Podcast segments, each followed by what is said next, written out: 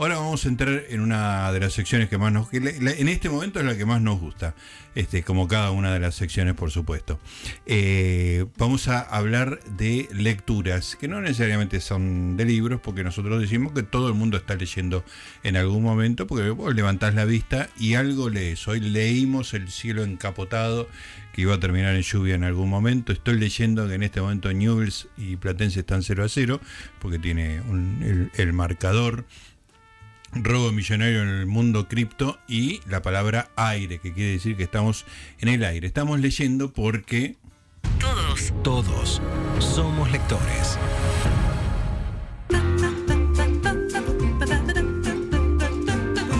En esta parte, cuando empieza esta música, vos tenés que hacer así con, los deditos y la cabecita de un lado y para otro, porque es la música alegre con la que saludamos a la lectura. Hoy eh, en Todos Somos Lectores vamos a preguntar cómo viene de lecturas que no tienen que ser de libros, capaz que lee. Bueno, lo tengo en las redes sociales muy, muy activo, así que por lo pronto Twitter eh, lee. Vamos a hablar con un actor y músico argentino, autor y director de teatro, es Pablo Novak, también es entrenador ontológico profesional y profesor de actuación. Pablo, querido, Gustavo Noriega te saluda, ¿cómo te va? Hola Gustavo, ¿cómo andás? Bien, gusto escucharte en este domingo lluvioso, medio horrible, ideal para escuchar radio y para conversar, ¿no es cierto? Total, igualmente, gracias por llamarme, Gustavo. Por favor, Pablo. Bueno, eh, ¿cómo venís de lecturas? ¿Cuánto, ¿Cuánto de tu tiempo se lo dedicas a Twitter, por ejemplo, que te veo ahí? a Twitter, en Twitter empecé a estar activo hace poco, antes no le daba mucha bola y, ahora te diría, hace unos meses empecé como a, opinar y a, bueno, y a estar más ahí en, la rosca, así que este, nos metimos. Pero yo creo. Es un camino de ida, te aviso, ¿eh? que después este, vas a decir. yo creo que sí. Lo tengo que desinstalar, tengo que hacer un curso, tengo que ir a rehabilitación, o sea, el camino es ese, lo que te espera por delante. Puede ser. A mí lo que me parece, y en relación a, lo, que, a lo que nos convoca, que es la lectura, creo que si, si, si si personajes como, como, como Borges o Bioy Casares este, estuvieran vivos, probablemente tuitearían, probablemente. Siempre sí. fantasía con que es un buen ejercicio de estilo y que a lo mejor hubieran sacado menos libros, ¿no? Porque ellos opinaban a través de, de, sus libros. Sí, sí, seguramente, claro. Y también es cierto que, que cuando tuiteas a veces condensás una idea y cuando tenés la posibilidad de escribir en algún medio, eh, de repente dice, ah, esto es una nota, eh, eso me ha, me ha pasado, uh, esto sirve para tal medio. Claro. Una idea chiquita que la podés decir en 300 caracteres, 200 caracteres, y decir, mmm, acá hay algo, si lo engordo un poco, cobro una nota. bueno, o, los que escribimos, yo, yo escribo obras de teatro, este, y, bueno, eh, y he escrito cuentos también, y, y creo que cuando, cuando tenés un buen título, Tenés, medio tenés medio cuento adentro. Claro, claro, perfecto. Escúchame, eh, ¿escribiste guiones aparte de obras de teatro, Pablo? Sí, eh, escribí varios guiones. Yo trabajé mucho para televisión, fui coautor de, varios ciclos y, y, bueno, pasé por distintos momentos. Escribí dos o tres guiones de cine también el último está, pero que nunca nunca vieron la luz. Ah, eh, el último fue sobre un libro que saqué en 2010 que se llama Todos los hombres son solteros eh, y, con Lilian Martin eh, en coautoría con ella, que ella me decía esto hay que pasarlo a cine. Tuvimos un par de años hace hace cinco o seis años de esto. bajándolo, eligiendo y bueno, cortando y pegando y quedó un lindo guion que lo tenemos encajonado este y, quedó muy muy bonito pero por eso opté por escribir obras de teatro cortitas que son lo más fácil de hacer no eh, contame un poco de, de, ese obra después guion que es este todos los hombres son solteros porque el título me parece muy atrayente. Cuál, cuál es la idea eh, bueno es un libro que salió en 2010 em, yo estaba en un momento de mi vida justo separándome y y bueno, en los últimos dos años de matrimonio estuve escribiendo un libro sobre la soltería y finalmente me quedé soltero. Eh, pero el libro... O sea, que hiciste primero la teoría y después la práctica. total, fue como una precuela. Eh, no, pero bueno, a mí siempre me gustó investigar sobre relaciones y casi todo lo que escribo tiene que ver con, con las relaciones hombres-mujeres, quilombos de pareja y, y, todo eso que me encanta ficcionarlo. Son nueve cuentos. En realidad habla de una... baja un poco la tesis de la histeria masculina. Yo empecé a considerar que la histeria era un fenómeno que, que fue ganando terreno en los varones y hasta superando a la de las mujeres, que era la histórica, ¿no? Claro. La histórica histeria femenina. Yo empecé a, a investigar y, y, me di cuenta que, que, el varón se podía dar el lujo de ser histérico también. Ajá. Y de hecho es la, la, queja permanente de muchas mujeres. Este, así que un poco con esa idea bajé nueve cuentos que, que hablan de, de varones que, que, tienen sus, que tienen sus quilombos amorosos, ¿no? Entonces el, la, el subtítulo era Historias e Histerias masculinas. Muy y anduvo bueno. muy bien ese libro. Bien. Este, escúchame, contame un poco cómo eras vos de lector cuando eras niño. Hay que decir que Pablo es hijo de uno de los más grandes escritores de canciones de Argentina, un cantante extraordinario como Chico Novarro, así que por lo pronto la música estaba en tu casa. Pero contame cómo era la, el, el ambiente de lectura en tu casa cuando vos eras chico. Eh, sí, también había mucha lectura. Mi, mi papá también este, se, se, ha dedicado mucho a, bueno, es cantautor, por lo tanto la poesía también andaba circulando. Eh, yo era muy, yo era de los buenos en, en, en lenguas, en literatura. Ajá, bien. Eh, ya cuando, cuando yo me estaba preparando para el Pellegrini en séptimo grado, me acuerdo que iba a una, una de esas academias para, para prepararme y ponían de ejemplo mis, mis redacciones, mis composiciones. Ah, qué orgullo. Se las, se las, ponían de ejemplo a los demás chicos. Entonces yo me sentía muy orgulloso de que ya desde muy chico podía escribir bien. Eh, y eso me, me, me, sirvió y siempre fue como una de mis materias favoritas. Qué bueno. Después de, de adolescente, bueno, eh, me, a mí me pasa que no soy un gran lector. Eh, leo mucho en verano, o sea, me encanta, para mí el, pro, el programón es llevarme 10 libros a las vacaciones y, y, y, y en esos bajando. son los momentos donde me siento a leer. Claro. Pero de más chico, te diría eh, promedio, a los 20, 20 y pico, eh, me gustaba un autor y leía todo de ese autor. Ah, mira.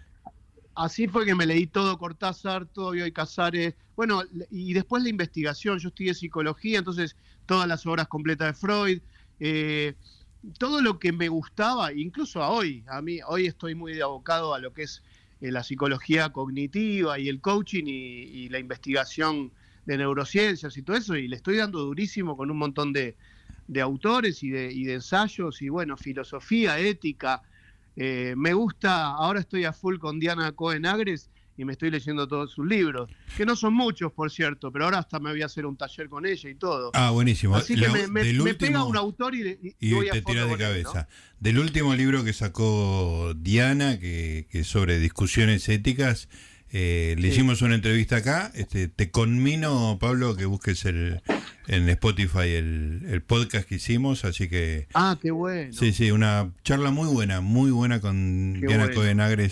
Este, una filósofa de la ética muy importante en la Argentina y, y, era bárbaro porque tiene un montón de temas que son contemporáneos, ¿no? De, el sí, aborto, sí, abre, toda, abre todas las ventanas Exacto. que, bueno, a mí me, me pasa, a mí me encanta eh, lo, lo, que me viene pasando en ese sentido, que, que, que es picotear, ¿viste? No es que, que, digo, bueno, yo leo novelas, no, yo leo, voy, voy al que... Me, eh, me gustó este autor, este israelí, Harari, no sé si lo leíste. Sí, sí, claro.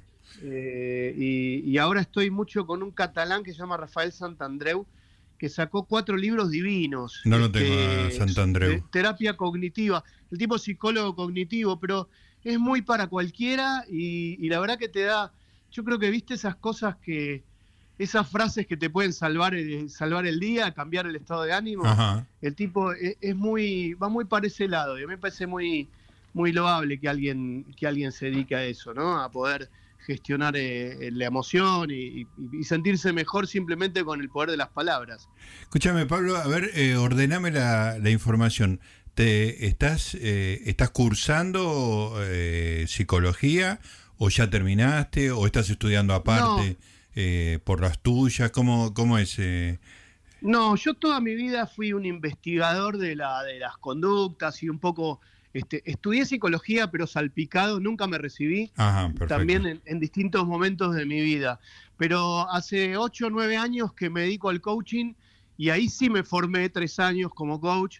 Este, y el coaching es como que tiene un salpicado de bueno, de lo que me dedico yo, que es el teatro, mm. eh, tiene mucha filosofía constructivista sobre todo, y, bueno, y tiene mucho, mucho esto, ¿no? Gestión emocional y, y poder este, armar metáforas con las que pasarla mejor se parece muchísimo a la psicología cognitiva, ¿no? claro. Este, así que vamos por ese lado. ¿Y eso lo tenés como profesión? O sea, ¿laburás como, aparte de que sos músico, sos actor, sos autor, laburás como sí, se ha, se ha convertido en los últimos años en, Yo coacheo en forma individual y además tengo nueve talleres diseñados. Ah, qué bueno. Este, que los hice durante... Me salvaron la pandemia porque iba mechando esos nueve, y hice 27 talleres por Zoom y, la verdad que me fui, me fui mejorando como coach. Eh, y ahora lo meto también en mi escuela. Yo tengo una gran escuela de teatro, tengo 100 alumnos casi, y, les meto muchísimo. Muchos son coaches o psicólogos, este, y entonces este, bajamos mucho de, esa, de esas cuestiones, ¿no? Es, es todo un mix que, Pablo. bueno, salimos mucho mejor de lo que entramos. ¿Y en qué situación, o sea, yo entiendo cuando uno va a un psicólogo, digamos, ¿no? ¿En qué momento uno, vos dirías que una persona necesita ir a un coach ontológico? ¿Cuál es el, por decirlo de alguna el, el diagnóstico, los rasgos que una persona tiene para decir, mm, a vos te convendría ir a un coach ontológico? Bueno, cuando querés obtener un logro y no lo estás pudiendo por tus propios medios, por ejemplo. Este, así como hay un coach deportivo que vos decís, bueno, yo juego al tenis y quiero, quiero anotarme en un torneo y, ganar el torneo. Y contratás un coach que te va a entrenar. Bueno, en esto es, qué sé yo, puede haber una situación de me estoy separando y quiero pasarla mejor. Eh, me separé, quiero salir. Yo me dedico mucho a relaciones. Eh, tengo miedo de mi jefe, qué sé yo, cosas muy puntuales quiero, quiero independizarme, quiero un trabajo independiente y, quiero cambiar tal cosa. Es algo muy puntual. El coaching justamente separa entre, la, entre lo que son las palabras descriptivas y las generativas. Entonces empezás a ver, bueno, hay gente que se siente y describe y describe y describe. Para eso anda un psicólogo. El psicólogo sí te va a escuchar lo que vos le vas a contar de tu vida. El coach, si te deja seguir hablando y describiendo sin generar nada nuevo que te lleve a cambiar, no es, no es un buen coaching. Ajá. Este, no está siendo un buen coaching. Claro. Este, así que es algo muy puntual, muy corto, son muy pocas, muy pocos encuentros, por lo menos lo que yo laburo, eh, para cosas puntuales. Y no abarca, no tiene nada que ver con ninguna, eh, eh, ninguna patología. Claro, entiendo. Sí, sí, sí, sí. Eh, o sea, no, no, no hay un enfermo de que te vaya a ver, a menos que quiera algo particular. No, no, le compite, no le compite al, psicoanálisis, le compite a la psicología en ese sentido, ¿no? A pesar de que muchos se asustan y dicen, ah, y, y, lo denostan. Obviamente hay una zaraza en el coaching impresionante también. sí, pero bueno, este hay que eh, separar la el que yo hago es muy, es muy, a mí me, a mí me ha servido y, le encontré la vuelta a un montón de cosas, ¿no? Después de 30 años de psicoanálisis, no es que, yo estoy en contra, pero esto es más puntual y más concreto. Para, ¿hiciste 30 años de psicoanálisis? Sí, claro. O sea, te, bandeaste de, de, una especialidad, digamos, te fuiste como paciente tres décadas, es una es increíble, nadie va. Sí. O sea, uno no va al traumatólogo 30 años seguidos, ¿no? A menos que tenga mis rodillas. No, es cierto. Este, bueno, y te pasaste de ahí a una cosa mucho más expeditiva, por decirlo de alguna manera. Sí, totalmente, porque eh, me acuerdo que, bueno, es que el psicoanálisis primero no promete una cura, no, tiene, no es que te dice, te voy a, o sea, vos vas y hablas y te puedes, te podés psicoanalizar toda la vida, o sea, no, no, no hay una cura, no hay un fin si contratás un coach y a las 3, 4 sesiones vos no cambiaste nada, te está, te, está choreando. Ajá. Eh, ¿Entendés? O sea, hay cambios que son inmediatos. Y sí, sí. Perfecto. Totalmente. Sí, sí. Escúchame, pero ¿no te arrepentís de esos 30 años de psicoanálisis? de, algunos sí.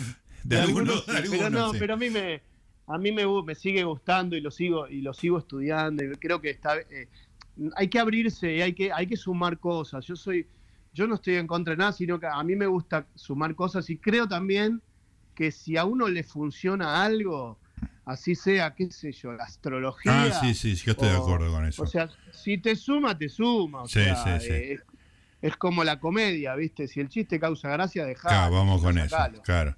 Claro, claro, si, es, si la jardinería, y vamos al jardín, claro. Este, claro, pero en las cosas que uno se dedica, que son todas cosas blandas y que nada es definitivo, este, a lo mejor dentro de cinco años me encuentro haciendo otra cosa, pero a mí siempre me gusta lo último que estoy haciendo y lo último es esto, ¿no? Claro, estás contento. Sí.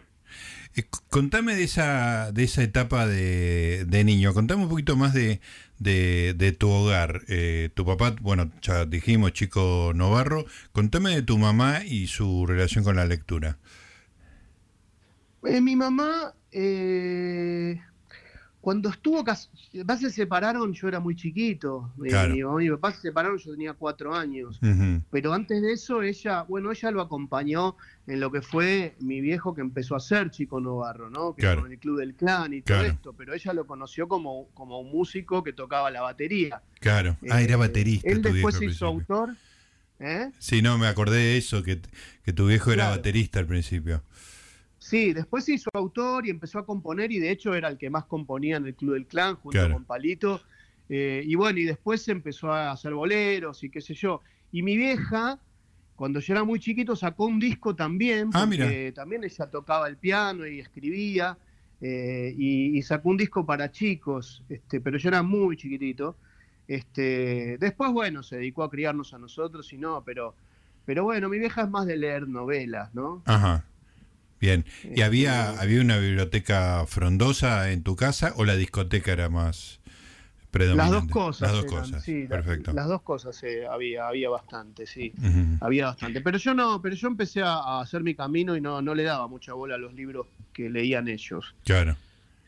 Yo fui medio por otro lado. Escúchame, y cuando ibas a la escuela, poner en la escuela primaria, muy chiquito, este, te, destacabas por, por lengua, ya, ya me dijiste, pero el tema musical, digamos, aparecía ahí, eh, eras el que escribía alguna canción, tocaba algún instrumento.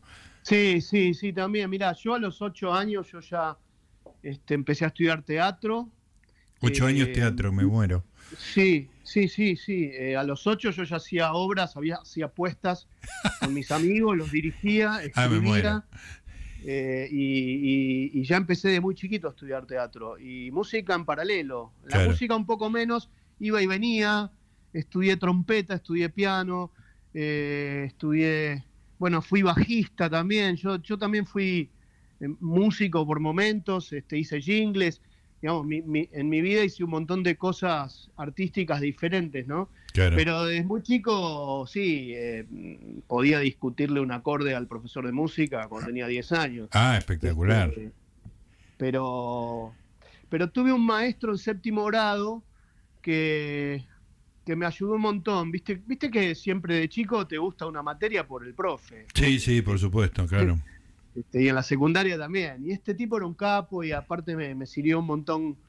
Eh, eh, él mismo me tiró como vos vas a, vas a escribir y, que iba a ir por ese lado, ¿no? Me, me alentó y me sirvió. Qué bueno. ¿No te acordás del nombre de tu maestro? Sí, Sergio Gómez.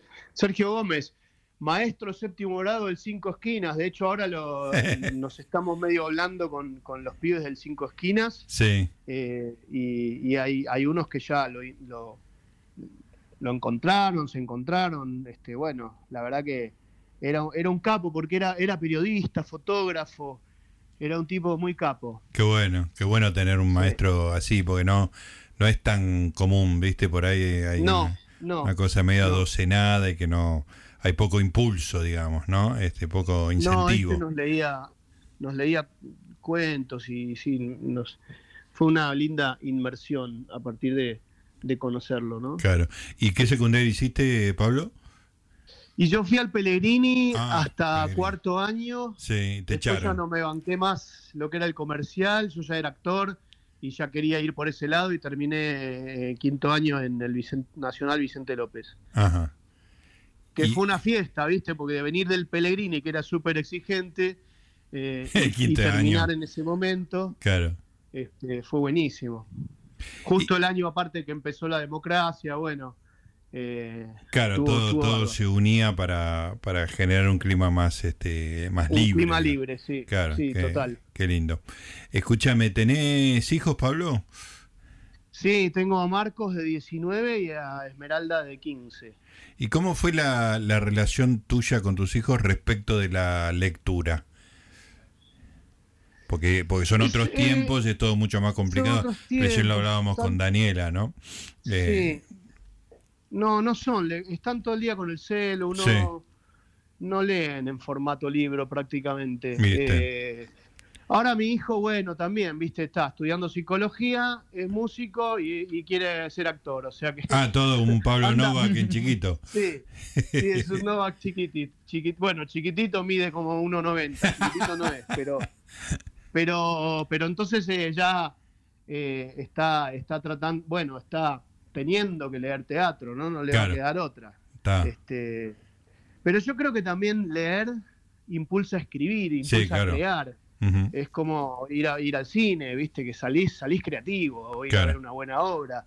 Eh, me parece que estar inmerso en eso es lo que, lo que no va a haber escapatoria si él se empieza eh, sí ve muchas películas, ¿viste? Se la pasa viendo películas. Sí. Eh, pero, pero a mí me flashea. Eh, ven películas en el celu, yo eso no lo puedo entender. Sí, es, demasiado renuncia, ¿no? estoy acá con el celu viendo una serie, viendo Sopranos. Digo, pero ¿ves? ¿Vas a ver todas las temporadas de Sopranos por el celu? Sí, sí, sí. No.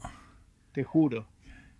Sí, sí, me parece demasiado. Yo estoy a favor de ver las cosas en un, en un buen televisor, digamos, ¿no? Yo he renunciado a desplazarme por la ciudad, ir a un cine, ya me parece demasiado costoso en, en, varios sentidos. Pero, pero no te bajo de un televisor importante, digamos, ¿no? No, claro, claro. Una iPad, que yo, para ver. y pantalla grande. Sí, sí, importante, importante. Claro, pero por ahí no. Claro, son otras generaciones que por ahí no lo, no lo consideran importante, ¿no? Eso. Que, sí. Pero bueno, e, ellos pueden ver en, ese, en el celular. Yo igual le bajé a mi hijo un día, me senté una tarde y le digo, pará, porque estaba flasheando él, él con, descubrió Scorsese, ¿viste? Y uh. me dice, Scorsese. Digo, pará, pará, anota. Le hice una lista de 600 películas. En, una hora y le dije, vos vas a mirate estas 600 películas, después, después volvemos a charlar. Y ya vio como 100 de esa lista. ¿En serio? Ah, te hizo caso, espectacular. me hizo caso, sí, sí, sí. Sí, en eso me hizo caso. ¿Y, qué había en esa? En eso me hizo caso. Me hace gracia tu, tu limitación.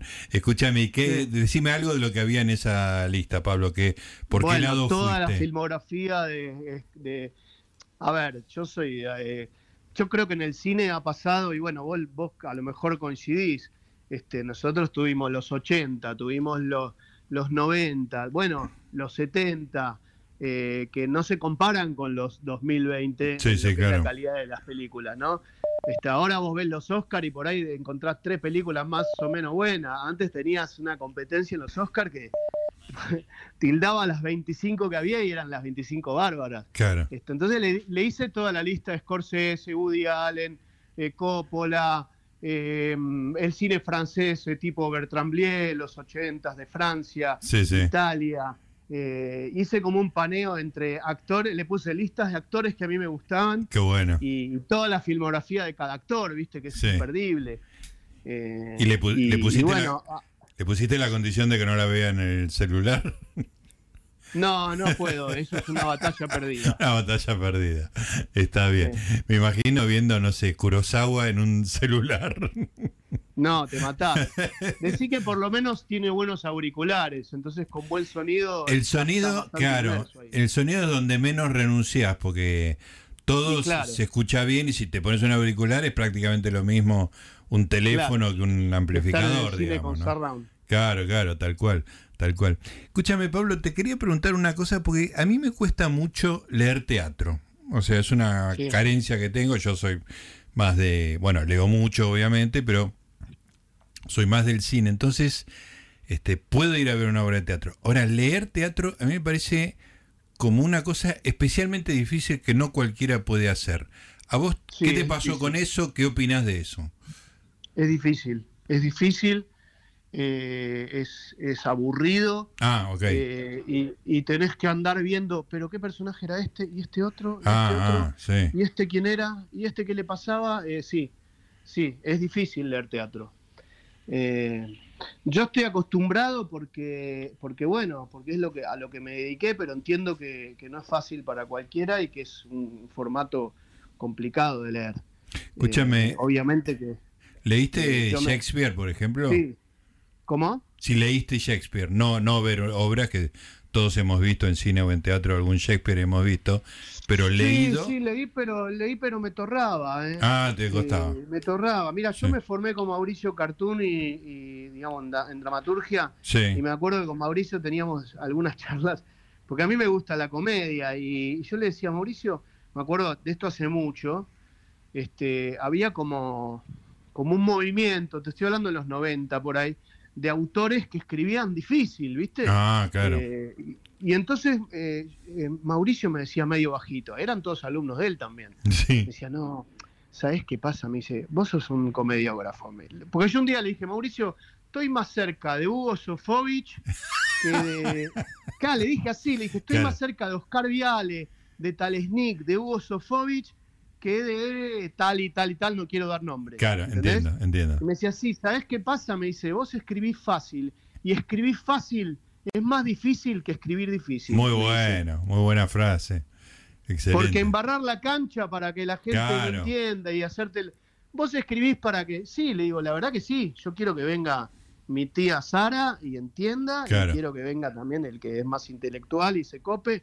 No, me gusta eh, escribir algo este, que, no se le complique a nadie, ¿viste? Y además, misteriosamente, cuando en las cosas escritas, así vamos a llamarlo genéricamente, difícil o, hermético, este, el, lector invierte la carga de la prueba y cree que la culpa es del lector, digamos, ¿no? Del, del espectador, ¿no? Entonces, este, el autor más complicado cuenta con esa ventaja, que si por ahí es confuso, este, eh, va a tener como ventaja que el que se va a sentir culpable no es él, sino el lector o el espectador. En cambio, si vos querés hacer una cosa clara, una comedia, que vos entiendas todas las relaciones entre los personajes, y, y, el, y el espectador no la entiende, el culpable sos vos, claramente, digamos, ¿no?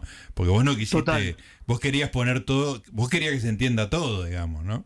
Es un pecado eso, es un, es un pecado que, que, no, que algo no se entienda hasta puede ser una impostura o, una manipulación inclusive, ¿no? claro. Sí, sí, sí. Está bien. Pero me gusta, a ver, repetime la frase de, Mauricio Cartón que me parece genial.